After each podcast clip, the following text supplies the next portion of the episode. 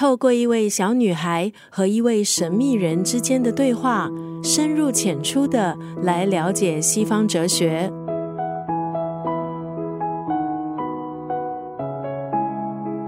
今天在九六三作家语录分享的文字，出自挪威作家乔斯坦·贾德的代表作品《苏菲的世界》。小说的时代背景设在一九九零年。苏菲是一位十四岁的挪威女孩，她和妈妈以及一群宠物一起居住，爸爸则是游轮的船长，经常一离家就是好几年。故事开始时，苏菲过着平凡的生活，直到一天，她在邮箱中收到两封来历不明的信，上面写着：“你是谁？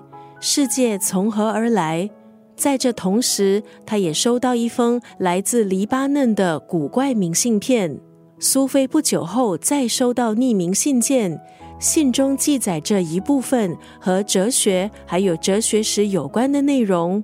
在神秘导师的指引下，苏菲开始思索从古希腊到文艺复兴，从苏格拉底到康德这些哲学大师们所思考的根本问题。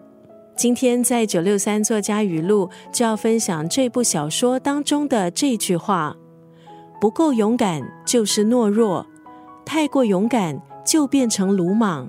苏菲的世界既是智慧的世界，也是梦的世界。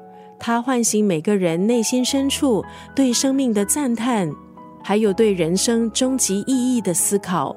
不够勇敢就是懦弱，太过勇敢就变成鲁莽。